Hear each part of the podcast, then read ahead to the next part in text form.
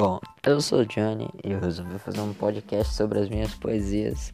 Elas não são é, conhecidas nem publicadas em nenhum lugar, mas elas são patenteadas e você pode conhecer no Johnny Cast. É, eu tenho 24 anos e desde sempre eu me identifiquei com a poesia porque é um jeito maravilhoso de se expressar. Então, se você for sensível, se você gosta de poesia, se você, assim como eu também não sabe se expressar muito bem, mas gosta da poesia, então eu, tra eu perdão.